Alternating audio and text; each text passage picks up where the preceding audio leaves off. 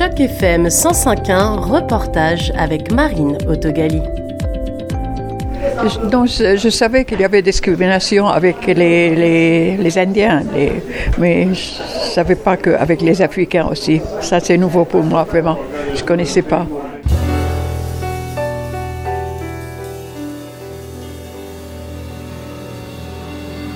On a toujours des réunions pour euh, la Gazette. Nathalie Prézo. Puis dans ce temps-là, on parle des activités qu'il va y avoir les mois d'après. Puis quand on a commencé à parler de février, euh, mois de l'histoire des Noirs, on faisait un brainstorming. Et puis euh, moi, il se trouve que j'étais en Nouvelle-Écosse euh, à l'automne. Puis j'en parle à mon ami qui habitait là. Puis elle me dit Ah oui, ça c'est Afriqueville.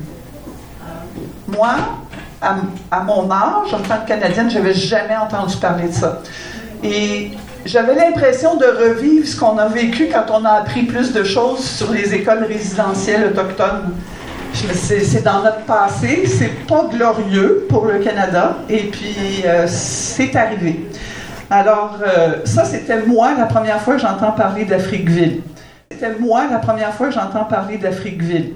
Oui, on ne peut pas parler d'Afrique sans parler de Joe Siri. Jean Tété, adjoint administration et communication. Euh, un pianiste donc, de renommée donc, euh, qui est reconnu donc, euh, surtout au niveau du jazz et du blues. Il vit présentement à Toronto. Il est né à Montréal. Mais son papa donc, avait 9 ans lorsqu'il a quitté Afriqueville, vu la vicissitude de la vie qui régnait là-bas. Donc il a préféré quitter la ville et s'installer à Montréal. Et c'est là où Joe Silly est né. Sa musique, euh, c'est une méditation donc musicale qui est inspirée par euh, l'histoire donc d'Afriqueville. Parmi ses albums, son album fétiche que bon qui est là, c'est Afriqueville Suite qu'il a dédié à son père qui s'appelle Joe Maurice Silly. Il rend hommage aussi donc à la résilience, je vais dire donc euh, de la communauté d'Afriqueville face à l'injustice et à la discrimination. Et vous voyez, c'est un parc maintenant. Là, ça prend à peu près 7 minutes pour s'y rendre en, voiture du centre-ville de Halifax. Ça, c'est un plan qui a été fait dans les années 50 de zonage. Puis ça vous montre ce qui était considéré comme des zones industrielles. Officiellement, la, la municipalité d'Halifax considérait vraiment ça comme une zone industrielle, alors qu'on voit que Afriqueville était habitée. Euh, je veux dire, il y avait vraiment des habitants dans le dans au, au high. C'était pas une grosse, c'était pas un gros quartier. Il y avait 400 habitants. Mais quand même, quand euh, quand il y a eu des, euh, des démolitions qui ont été faites, dont on va parler un petit peu plus, il y avait quand même encore 370 habitants. On voulait vous parler un peu de la présence noire à, en Nouvelle-Écosse, en fait à Halifax. Alors, la capitale est fondée en, en 1749 vers les années 1760, il y a des pionniers qui, qui se sont fait donner des terres. Quelles terres? Les terres que des Acadiens avaient, euh, dont les Acadiens avaient été chassés. Euh, il y avait beaucoup de ça. Et euh, ces gens-là avaient des esclaves. On parle de 1760. Alors ça, c'est une première vague.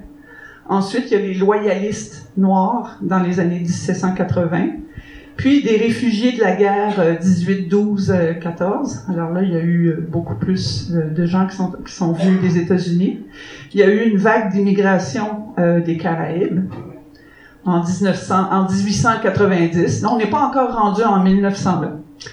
Mais là, pendant ce temps-là, c'est une ville où il se passe un quartier qui est bien vivant. Je vais vous montrer des photos tout à l'heure, jusqu'aux années 60 où on voit euh, les enfants qui jouent, euh, les, euh, je veux dire, les, les, les dépanneurs, les maisons et tout. Faut pas oublier, Afriqueville, les gens payaient des taxes comme les autres, mais ils faisaient une pétition en 1930 pour l'eau courante, l'électricité, les égouts, la cueillette des déchets, la police. La ville a voté non.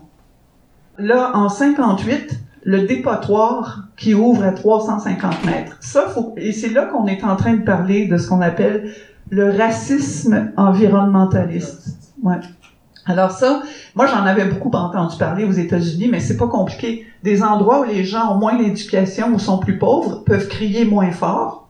ça c'était avant l'Internet, euh, peuvent crier moins fort. Donc, on va pas aller mettre un dépotoir près des gens qui, peuvent être bien organisés pour protester. On va le mettre à côté des gens qui vont pas être organisés pour protester. Mais quand même, quand euh, quand il y a eu des, euh, des démolitions qui ont été faites, il y avait quand même encore 370 habitants.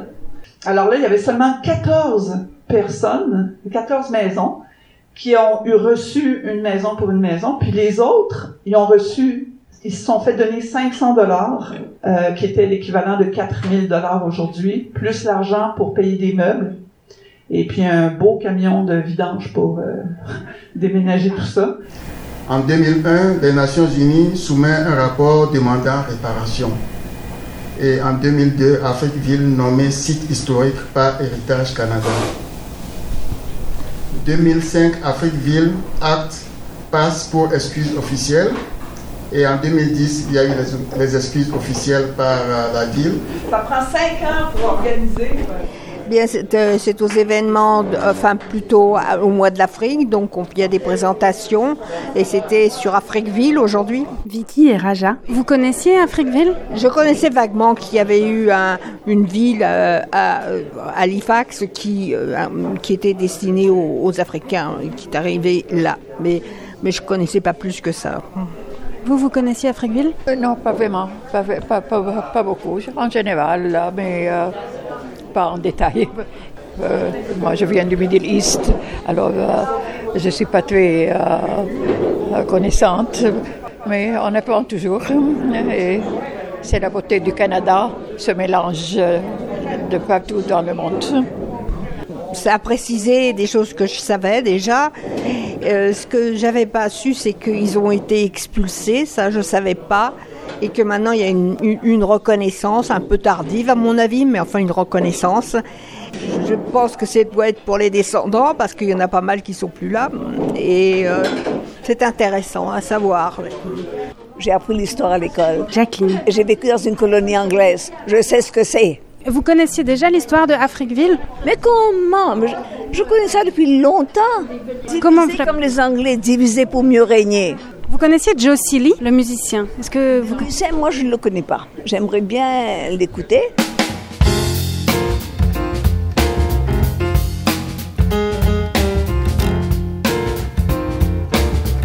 C'était un reportage de Marine Autogali dans le cadre d'initiatives journalisme local sur Choc FM 105.1.